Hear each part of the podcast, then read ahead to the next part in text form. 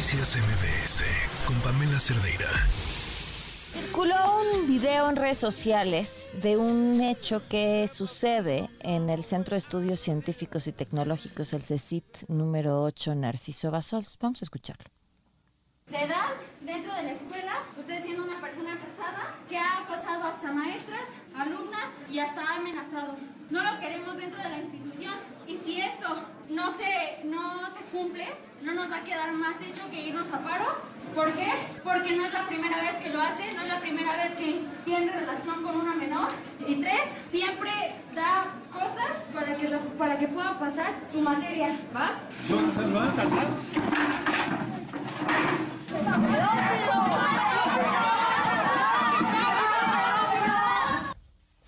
que sigue a este mensaje que da eh, esta joven es que varias otras se le van encima y el video iba acompañado de una fotografía del profesor, quien había escuchado el mensaje hasta antes de eso, eh, golpeado.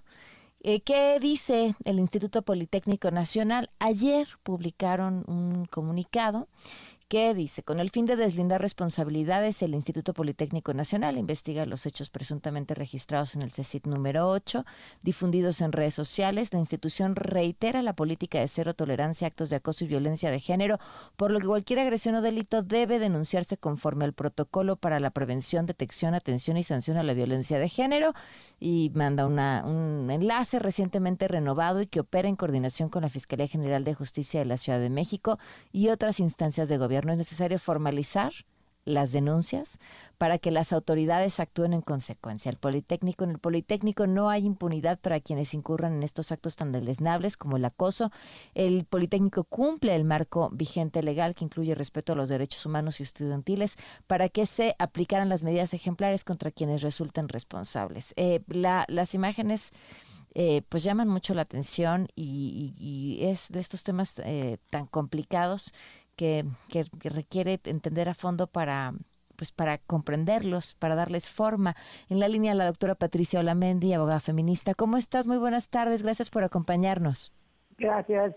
También un gusto saludarte. ¿Qué opinas de esto que sucedió? Bueno, es lamentable en principio, pero también eh, es una manifestación de la irresponsabilidad de las autoridades educativas porque las jóvenes han hecho y las estudiantes múltiples denuncias, han hecho tendederos, han exhibido, han protestado y las autoridades educativas, no solo del Politécnico, de la UNAM, de la Metropolitana, de la Universidad de la Ciudad de México y de otras universidades y tecnológicos han sido omisos.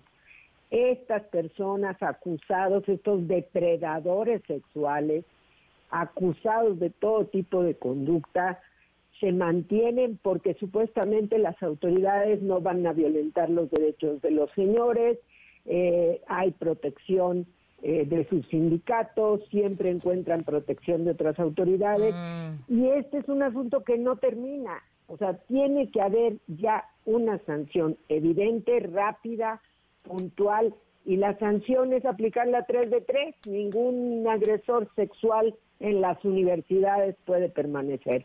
Y pues yo lamento esta situación, pero creo que el hartazgo, el temor, pues se puede seguir manifestando en muchos lugares.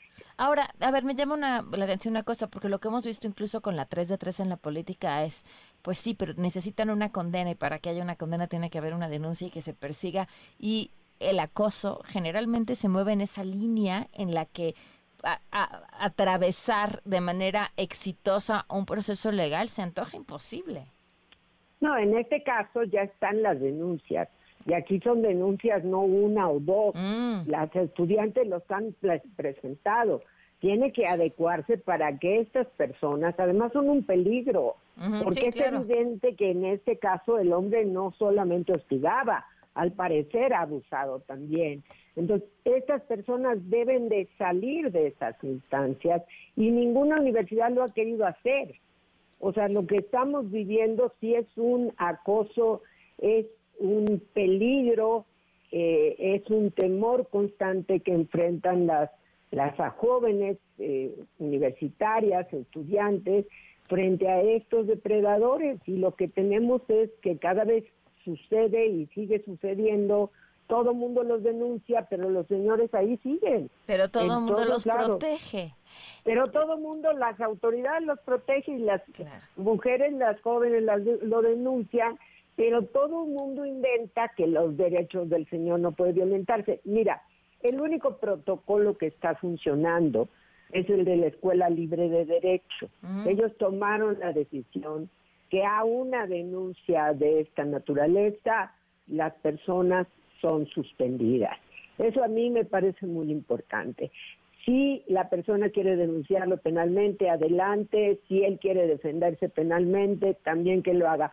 Pero por vía de mientras se le suspende. Y yo creo que eso es muy importante porque no puedes, oye, no es posible que todo mundo te señale a la misma persona y que esa persona siga como si nada en la universidad. Esto ya es muy grave, en las universidades están pasando cosas muy graves inclusive hemos tenido hasta feminicidios. y, yo creo que el nivel de inseguridad es muy, muy grave y tiene que tomar medidas también la SED, porque no hemos escuchado ninguna respuesta de la, de la Secretaría. Ah, pero la Secretaría de Educación Pública no respondió ni siquiera cuando se presentó el informe de esto. Es un secreto que hablaba de una red de trata de niños alrededor de las escuelas públicas del país y no dijeron nada. No, pues tenemos que seguir insistiendo, Pamela, el trabajo que tú haces es increíble, como muchos medios de comunicación, pero lo que ya no podemos ahora, dice este comunicado ridículo, que con el fin de deslindar responsabilidades, no, el único responsable de lo que está pasando en esa instancia es el Instituto eh, es en este caso el Politécnico, Nacional. Y en este caso el Politécnico y sus autoridades son las responsables de este hecho, no lo que ocurrió por parte de las jóvenes. Ellos han fomentado y generado que estas cosas lleguen a este momento. Oye, cuéntanos más sobre el protocolo de la libre de derecho. Entonces suspenden y supongo a, a partir de ahí se inicia una investigación.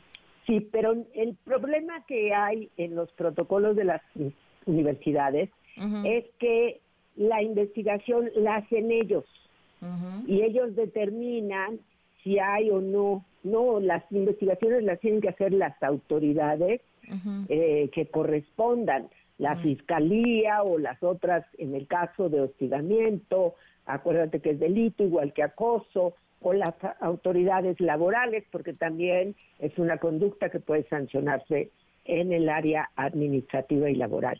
Entonces, tú lo suspendes se da investigación y las autoridades determinan. Pero lo importante es suspender esta situación. Hay personas que tienen años señalados y ahí siguen.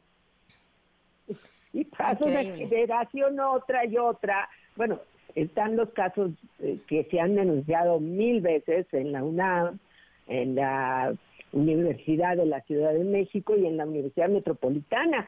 Y ahí siguen los señores instalados con la protección de todas las autoridades. Entonces, que no digan que para deslindar, no. Los responsables son las autoridades del Politécnico y son los que tienen que dar cuenta de esta situación. Oye, ya nada más como dato curioso, el enlace que comparten en su comunicado para ver cuál es su protocolo contra el acoso lleva a una página no encontrada, dijo. Ay, qué barbaridad. Pues hay que, hay que poner, hay que pedirles que lo suban, porque en general es buen protocolo comparado con los que se tienen en otras escuelas. Y ellos enfrentaron la problemática igual que todos lados, porque maestros abusadores, hostigadores, eh, que piden favores sexuales a cambio de que te pasen de, de la escuela o que te insultan todo el tiempo, pues hay en todas las universidades. Exacto. Pues eh, te agradezco muchísimo, eh, Patricia, por habernos tomado la llamada y entonces, ¿qué? Esperar que esto seguramente se siga replicando en otras escuelas ante el hartazgo, y la falta de actuación. Pues yo esperaría que no se replicara, pero lo que es evidente es que el hartazgo y la desesperación ya es común para las estudiantes en muchos planteles educativos. Entonces, yo creo que las autoridades tienen que tomar medidas porque nada garantiza que esto no se replique en otros lugares. Claro. Pues te agradezco mucho que nos hayas acompañado y te mando un fuerte abrazo. Muchas gracias. Un abrazo también, Pamela. Gracias, muy buenas tardes. Noticias MBS con Pamela Cerdeira.